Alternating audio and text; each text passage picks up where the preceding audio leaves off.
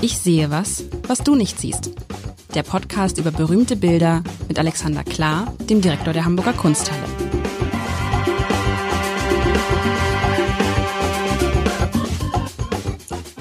Herzlich willkommen. Mein Name ist Lars Heider und Alexander Klar hat eine wunderbare E-Mail geschrieben an den Herrn Wommelsdorf, ein Hörer unseres Podcasts und der hat, lieber Alexander, äh, gefragt, was sind die zehn schönsten Bilder, die man sich in der Kunsthalle mit Kindern ansehen kann? Und da war ich jetzt auf deine Antwort ganz gespannt. Und du hast sie dankenswerterweise mir auch äh, CC geschickt. Und ich habe mich so gefreut, weil die meisten dieser Bilder hatten wir schon in diesem Podcast, oder? Das ist richtig. Also äh, das war zufällig, weil ich mal kurz überlegt habe, der Auftrag war ja, ich glaube, er will mit äh, zehn und zwölfjährigen oder einem, einer zehn und zwölfjährigen. Und ich habe mir kurz überlegt, wo denn so also die Anknüpfungspunkte sind. Und ähm, zufälligerweise gibt es da eine hohe Überschneidung. Also der Podcast ist auch kindergeeignet, würde ich jetzt fast mal sagen. Also du schlägst vor Einzug Karls des Fünften in Antwerpen hatten wir. Die Hülsenbeckschen Kinder von Runge hatten wir. Das Eismeer von Caspar David Friedrich hatten wir natürlich. Ähm, Friedrich Zweite in Lissa, das hatten wir, glaube ich, noch nicht. Das ist richtig. Die Märzgefallenen von Menzel, nee, die hatten Märzgefallenen hatten wir. Ähm, das, der alte Herr Hagenbeck mit Walross. Hatten wir vielleicht noch nicht. Nein, Corinths Porträt, das müssen wir unbedingt nochmal machen. Kriegst Rodin, du. Rodin, Pierre de Visson hatten, hatten wir natürlich. Wir? So, äh, Kanal mit gelber Brücke. Hatten, hatten wir noch nicht. Hatten wir noch nicht. Die Tropfsteinmaschine schlägst natürlich für und Caller Ditz, You May no, Not Know Him hatten wir gerade erst. Ja. Bitte, beim nächsten Mal der alte Herr Hagenbeck mit Walross, Walross gemalt von Korinth. Das ist ja hamburgischer Git, ist ja gar nicht. Und was ist das hier? Gottfried Schalken, Knabe mit Pfannkuchenmaske. Das wird doch lustig. Das klingt so lustig. Ja, gerne. Okay, die beiden. Die, die beiden Male. Du verrückt. So, heute aber hatte ich mir irgendwas gewünscht. Ich habe nur gesagt, Überraschung. Überraschung, Überraschung, Überraschung. Und wir fangen an. ja, mit einer Überraschung. Ähm, so ich, ich beschreib's, ne? Es ist vom Stil her, würde ich sagen, ich ahne, welcher Maler das ist. Ein Maler, der in Hamburg sehr, sehr bekannt ist. Nicht nur in Hamburg, aber gerade in Hamburg, gerade in der Kunsthalle. Ähm, was sieht man? Man sieht so ein bisschen das, wo ich gerade sitze. Ich sitze gerade bei Freunden in einer Ferienwohnung in Glücksburg mm. und schaue raus aufs Meer. So ähnlich ist es ja auch. So, man hat einmal, man, auf diesem Bild sieht man das Meer und auf dem Meer fahren wie jetzt hier Segelschiffe. Es ist ein wunderschöner Tag. Es sind ein paar Felsen davor, aber man sieht nicht nur das Meer, sondern man guckt auch so ein bisschen neidisch auf, was ist das? Ein Haus, das einen fetten Pool hat. Also vom Pool aus kann man ins Meer sehen. Ähm, und äh, das ist ein großes Haus. Vielleicht ist es ein Hotel da sind so ein paar Zwiebeltürme da hinten, so dass man denkt, es ist vielleicht nicht in Deutschland. Da vorne sind auch Palmen. Ähm, und das Ganze ist in so einem, in einem, ja, einem Stil gemalt, der, äh, der so einen besonderen Strich hat. Also es ist, es ist nicht, es ist nicht symmetrisch, es ist nicht symmetrisch, die Linien sind nicht gerade, es hat alles sowas, sowas äh, irgendwie Natürliches einerseits natürlich, aber auch irgendwie wiederum Künstliches. Die Natur ist die Natur und die Kunst ist die Kunst so. Ähm, und in sehr, äh, in eher so, abge, so wie abgedimmte Farben. Ich würde sagen, das ist ein Beckmann. Das und da meine ich jetzt Beckmann. nicht Reinhold Beckmann. Nein, hervorragend. Oder? Ich sehe schon, dieser, dieser Podcast äh, war für uns alle bildend, aber Volltreffer, ja.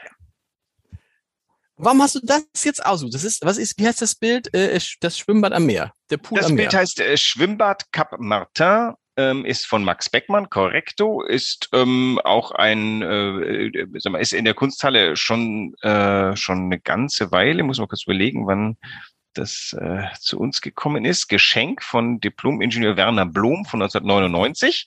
Ist auch nicht klein, 60 mal 95 Zentimeter. Und tatsächlich ähm, sieht man einen Ort, an dem ich letzten Sommer war, ähm, als ich meinen venerablen Vorgänger ah, Gaspar besucht habe. Das. Und habe gedacht, ja, also es ist äh, sommerlich. Wir haben ja gesagt, jetzt ist, äh, jetzt ist sozusagen die äh, problemfreie Zeit mal ganz kurz. Eskapismus ist angesagt.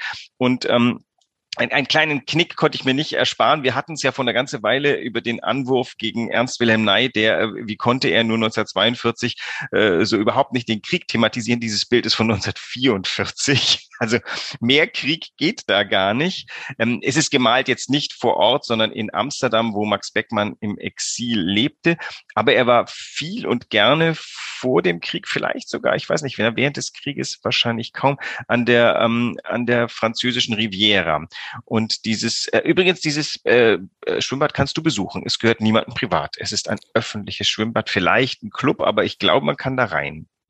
Ist es ein Schwimmbad oder ist es Schwimmbad. tatsächlich ein Club, ein Wellnessclub oder ist es ein Hotel? Was ist es? Nein, nein, nein, es ist ein Schwimmbad und ich glaube, es ist öffentlich. Ich bin mir sogar relativ sicher, dass es öffentlich ist. Es liegt Aber du sagst das so, du, offensichtlich und du sagst es so 1944, es ist Krieg, aber die Wahrheit ist ja, ich sitze jetzt hier auch in so einem mit einem fantastischen Blick ohne Pool auf die Flensburger Förde und Schiffe fahren vorbei und es ist auch Krieg. Es ist auch Krieg, genau. Naja, du erinnerst dich, wir hatten die Diskussion, weil es in der Süddeutschen einen Artikel gab von äh, Till Briegel, der dem ähm, Ney äh, nachtrug, dass der nach dem Krieg so feuchtfröhlich äh, gemalt hat und überhaupt nicht der Krieg drin vorkam. Und jetzt versuche ich ja Herrn Briegel äh, regelmäßig zu beweisen, dass ähm, Malerei einfach ein bisschen, ähm, wie soll man sagen, ähm, über die Zeiten hinausgeht und äh, bloß weil Krieg ist, äh, malen wir eben auch nicht Krieg die ganze Zeit. Und dieses Bild äh, wird dem Max äh, Beckmann nicht um die Ohren geschmissen werden. Der malt natürlich auch erstmal Dinge, die er für malenswert hält. Also das ist jetzt keine schöne Urlaubserinnerung, sondern was ihn sehr gereizt hat, was seinem Charakter entgegenkommt, das ist rechts des Pools zu sehen, nämlich diese Felsformation.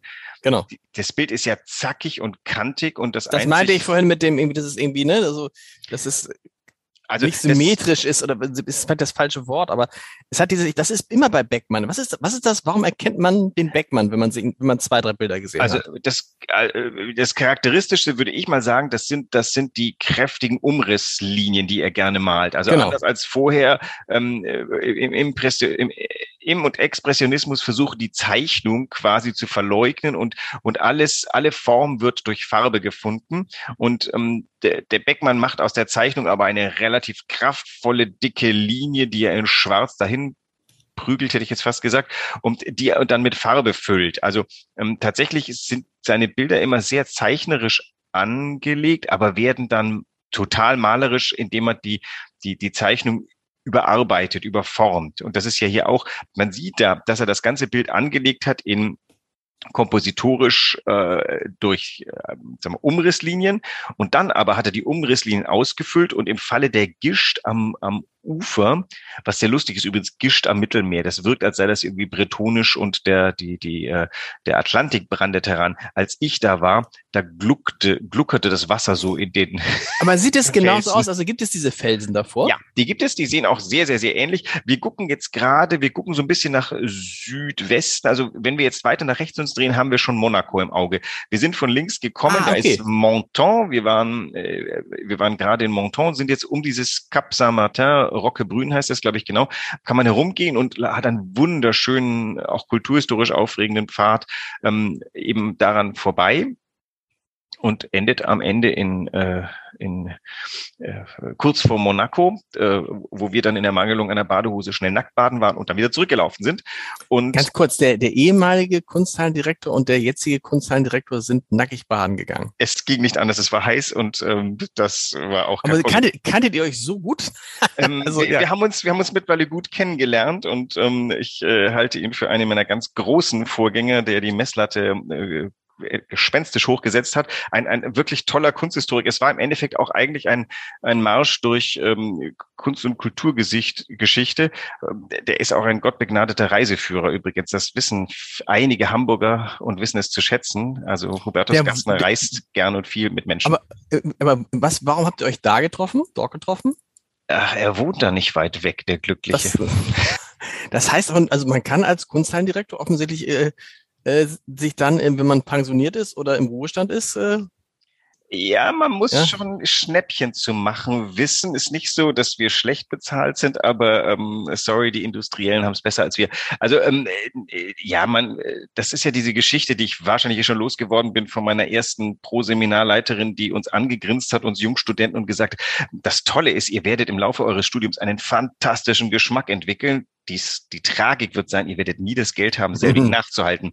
Das ist jetzt aber Jammern auf hohem Niveau, weil ich sollte auch das Gehalt des äh, Kunsthallendirektors nicht kleinreden. Aber äh, nein, für Schlösschen reicht's noch nicht. Aber ähm, Hubertus Gassner wohnt in einem sehr schönen Haus, was ein eminenter Surrealist, Edward James, ähm, gebaut hat mit einer richtigen Monsterfratze vor der Tür. Also ist ähm, ja ist eine schöne Gegend, aber da, da wollen auch nicht rasend viele Leute hin, weil es ist auf der italienischen Seite ist es ja sehr kantig und mhm. auch durchaus arm. Das ist ja der Gefrierkasten Italiens im Winter und dann ist aber auch wieder die Blumenriviera. Da ist direkt nebeneinander kalt und heiß. Wie immer, wie immer, wenn man irgendwie am, am Wasser wohnt, das ist schön im Sommer, aber es kann gruselig sein im Winter und im Herbst, ne? Genau. Also bedrohlich wirken und es steigt ja auch sofort äh, steil ins Gebirge hinauf. Man fährt ja da in, in so Täler hinein und ist sofort mehrere hundert Meter über dem Meer. Und an der Küste ist eben auch durchaus rau und kantig und das hat den Beckmann, glaube ich, fasziniert, dieses Gegenüber von, von Wasserfläche im Pool, ähm, nebst dessen Umrandung und diese, diese scharfkantigen Steine, die die ganze Küste da entlang gehen. Dieser Küstenweg ist ein alter Schmugglerpfad, der da reingeschlagen wurde. Sehr eng, geht mal rauf, geht mal runter. Und da ist dieses Wunder mit seinen sonderbaren ähm, osmanischen Türmchen reingemalt. Auch die haben ihn wahrscheinlich gereizt. Auch die Flaggen, die er da reingesetzt hat. Also das ganze Setup und auch links die diese ähm, Agave ist das wahrscheinlich, ähm, die er da vorne reingemalt. Also das Bild ist eine Abhandlung über Zackigkeit und das im Jahr 1944. Aber farbig zackig. Weil ich meine, das das Motiv an sich ist ja das hat nicht, nicht spektakulär, gereizt, oder? Nicht spektakulär. Nee, das ist schon spektakulär, aber dieses, es ist ja auch so ein bisschen absurd, dass man einen Pool baut, obwohl direkt danach das Meer beginnt. Also du musst nur einfach runter an den Strand gehen und kannst da schwimmen und baust ja, trotzdem Pool. Es ist schwer, da schwimmen zu gehen tatsächlich. Also ich, wir waren wahrscheinlich an einem exzeptionell milden Tag da, aber äh, da ins Wasser zu kommen, ist nicht ganz einfach. Die meisten Villenanwohner, die es da schon auch gibt, haben so Betonstege ins Wasser gebaut und äh, über so einen kann man ins Wasser gelangen. Aber es ist schon einfacher, wenn ein Pool ist. Und warum nicht den Pool dahin bauen aus Meerwasser, aus frischen Speisen, ist, äh, sagen wir, zumindest energetisch bisschen einfacher zu handhaben. Und das ist einfach Baden. Das ist wie diese, wie heißen die Infinity Pools? Das ist natürlich ja. keiner, weil der ist aus dem Jahr 1920. Ähm, aber du schwimmst da und dann ragst du, guckst mal kurz über den Beckenrand hinaus und blickst nach Monaco for God's sake. Wie, ist, ist, ist, ist, der, ist der Kollege Gassner auf die Idee gekommen, da hinzufahren, weil er dieses, da, da hinzuziehen, weil er dieses Bild auch gesehen hat? Nee, hat das irgendeine Verbindung? Das müssten wir ihn mal fragen. Er, er wäre diesem Podcast, glaube ich, auch sehr aufgeschlossen gegenüber. Der ist nämlich ein großartiger Erzähler auch noch vor dem Herrn. Ähm, ich glaube, die haben die Gegend mal gesehen und diese Mischung aus, ähm, äh, wobei er mir erzählt hat, dieses Haus war am Anfang ihm eigentlich zu absurd, als er es kaufen wollte. Das kann vielleicht übrigens auch die Antwort sein, warum auch Kunsthallendirektoren sich das leisten können. Das war vielleicht vielen Menschen zu absurd, so ein Surrealistenhaus zu besitzen, hoch oben im, im Gebirg. Und dieses Haus ist aber an sich, weiß nicht, was es ist. Es kann ein, ein, ein Wellnessclub sein, oder? Das ist ein, ein, ein, ein Schwimmbad, von dem ich jetzt nicht meine Hand ganz ins Feuer legen würde, das öffentlich ist, aber da war ein Eingangstor, man konnte hin und ähm, ich, hab, ich, äh, ich bin am, am Uferweg lang gelaufen. Da läuft man unter einem Pfad durch und guckt mal kurz über den Zaun in dieses äh, Becken hinein und ich habe den Eingang jetzt nicht gesehen. Aber äh, da waren lauter ganz normale Menschen, die, äh, die, die äh, sich da wohlgefühlt haben. Und äh, das, da sind ja auch Restaurants zum Beispiel um die Ecke, die auch so spektakulär auf irgendwelchen Felsplateaus ähm, sich äh, eingenistet haben. Also es ist schon eine sehr, sehr schöne Gegend. Das ist ja auch die Gegend übrigens, die die Franzosen und Engländer über alles geschätzt haben seit dem 19. Jahrhundert.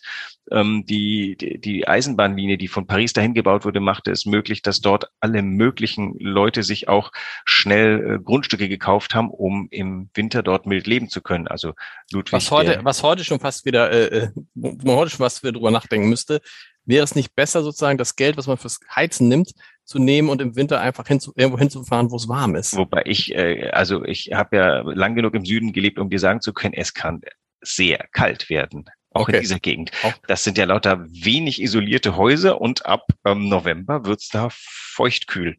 Also ein Pulli sollte man auch damit nehmen. Sag mal, lass uns mal sprechen über, du, du täuscht das mir, die Farben bei Max Beckmann. Die haben ja nicht dieses Strahlende, was sie auch haben können, sondern sie haben sowas, ich habe das gedimmt genannt, das ist wahrscheinlich falsch, aber es ist ein besonderer Ton in diesen Farben. Eine, ja. Die, die, was, ist, was ist das? Dieses, also zum Beispiel das Wasser im Pool ist ja kein, das ist ja kein, man würde jetzt denken, da ist jetzt äh, hellblaues Wasser drin. War vielleicht 1944 nicht, aber es ist, ist ja so, es ist verschwimmt so, es ist so weiß, bläulich viele Dinge, die er malt, sind so, also die Farben sind irgendwie nicht klar. Das bin ich mhm. vielleicht. Also so, ist das auch, ist das auch typisch Beckmann? So ein bisschen, du meinst so eine Schnoddrigkeit beim Pinsel. Also wenn du So. den Himmel anguckst, siehst du, Genau. der hat möglicherweise eine schnoddrige blaue Schicht und dann hat er noch schnoddriger eine weiße Schicht. Und, und der verleugnet nicht mal, dass da der Pinsel ist, weil einfach der hat am Ende wenig gedrückt und dann fasert das so aus. Also man kann nahezu sehen, wie er den Pinsel angesetzt hat.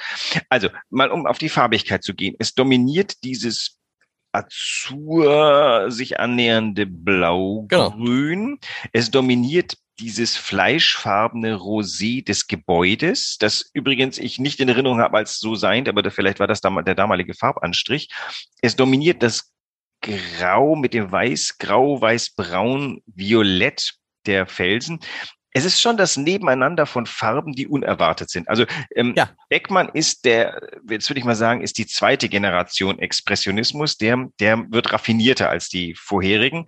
Ähm, der, der verwendet es bewusst. Das, ich vergleiche das ganz gerne zu der, zu der Frage, äh, ob man nicht ähm, in der Harmonielehre, in der Musik ist eine Reibung manchmal ganz schön. Eine Reibung ist aber eben dann eben ein nicht, ein Akkord, dem was beigemischt wird, was nicht in den Akkord hineingehört. Und ähm, also ein, äh, nicht ein Missklang, aber eine Reibung nennt man das, glaube ich. Also atonal ist jetzt total ähm, was anderes, aber ein Akkord, dem noch ein, eine Blue Note beigegeben wird. Und das macht er hier mit der Farbe. Also nimm zum Beispiel das Violett an den Felsen. Die, das Violett gehört natürlich da überhaupt gar nicht hin. In der Kombination mit den schwarzen Umrisslinien, mit diesen braunen kleinen Fahrern, die er da reingepinselt hat, das, das alles wirkt sehr lä- lässig. Ne? Das, das, ist, das ist der reine Beckmann. Das Gegenüberstellen von Dingen, die vielleicht gar nicht so, die, die nicht so passen können und bei ihm aber irrsinnig gut passend gemacht werden. Übrigens dasselbe mit der Flagge. Die rechte Flagge könnte eine Flagge sein, kann aber auch ein Boot sein. Denn du hast rechts die Stimmt. Sukzession der vier, fünf Segler und dann kommt etwas, was ein Flaggenboot ist. Das ist ihm aber auch wurscht, ob das jetzt das eine oder das andere ist. Und du hast recht, es hat natürlich dieses Bild, hat so dieses, dieses Az- Azur Rosé. Das, das bleibt Mhm. hängen. Also es ist äh, äh, gefühlt, gibt es ja noch mehrere Farben, gelb, orange, weiß, schwarz und so. Aber du hast das Gefühl, es ist eine Komposition aus Azur und Rosé. Und das finde ich ja, das, die Frage ist ja, ist es alles so, weil er halt so malt, weil das sein Stil ist, weißt du? Also weil er, dass man ihn erkennt, weil, nicht weil er sich, weil er, er, er könnte gar nicht, ich will nicht sagen, er könnte gar nicht anders malen, er kann nur so malen. Ja, also ähm, ein Malstil ist ja eine Mischung aus Persönlichkeit, Technik, Tradition und vergleichendem Sehen. Also zum Beispiel in Frankreich, äh, Beckmann hat sich sehr, Beckmann hat richtig thematisiert, dass die einzige Schule, an der man sich als Deutscher messen kann, um besser zu werden, ist die französische Schule. Also für ihn war Paris seit, also das Paris seit der Revolution ist stetig ein aufstrebender Mittelpunkt der Kunst, der Künste. Das war im 19. Jahrhundert am Anfang die Musik mit der Oper, äh, mit den ganzen Komponisten und den Pianisten. Und es wurde zunehmend die Malerei, spätestens bei der, bei dem schönen Streit zwischen Ingres und Delacroix. Das, da ging es auch um Linie versus Fläche, also Malerei. Ähm, war Paris einfach die Paris war die Hauptstadt der Künste.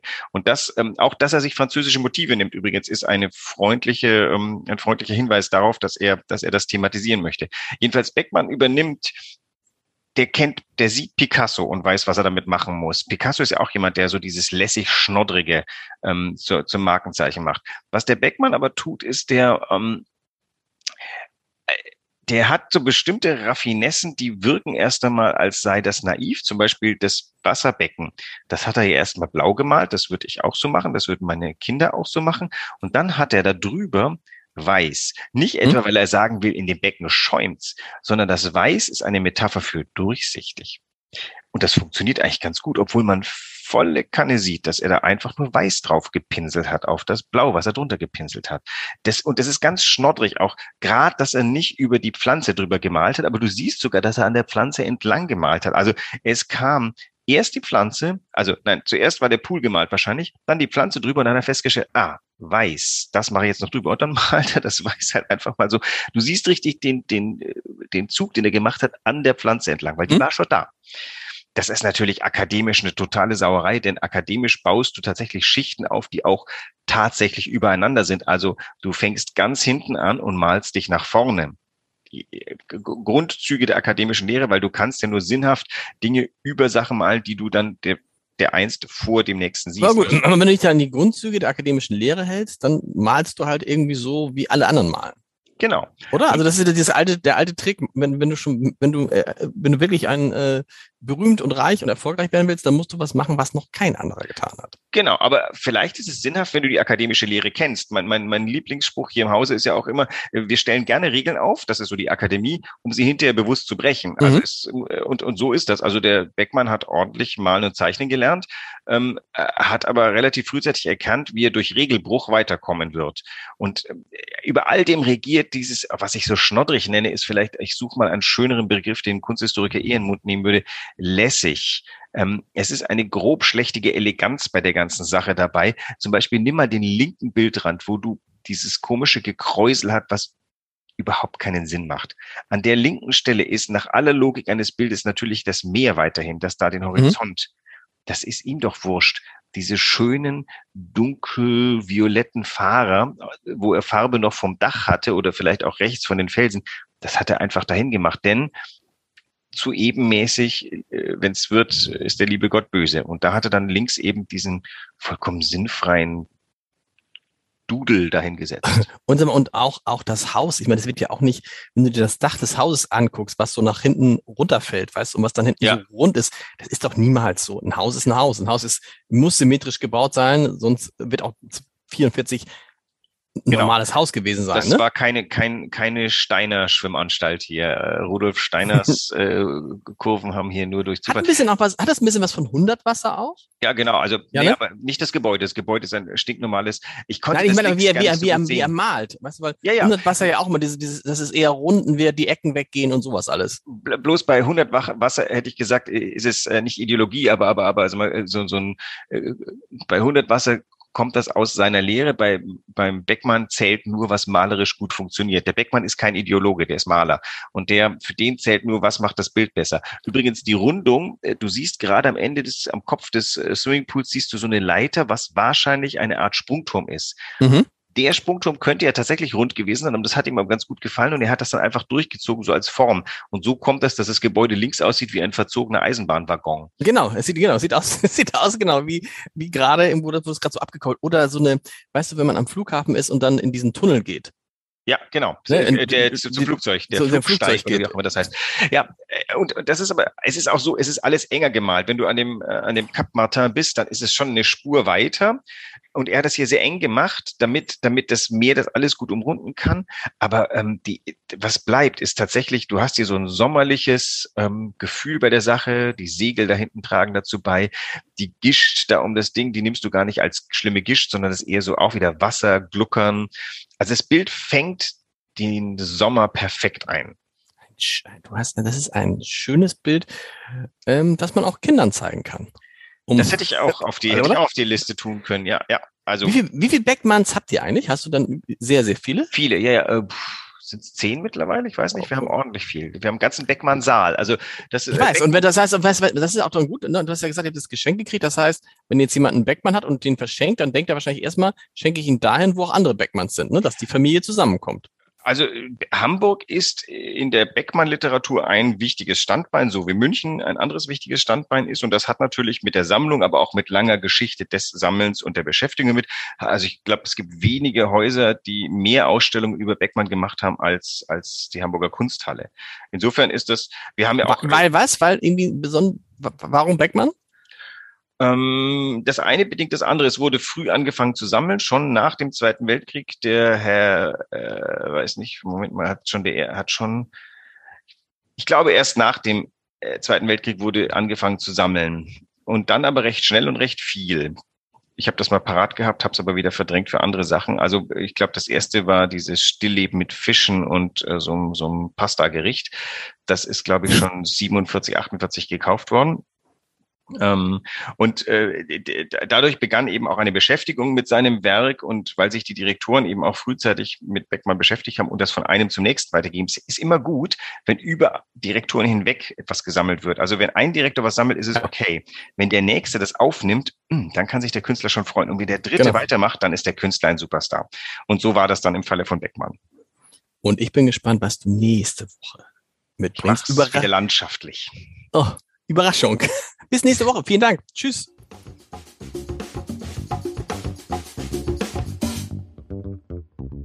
Weitere Podcasts vom Hamburger Abendblatt finden Sie auf abendblatt.de slash podcast.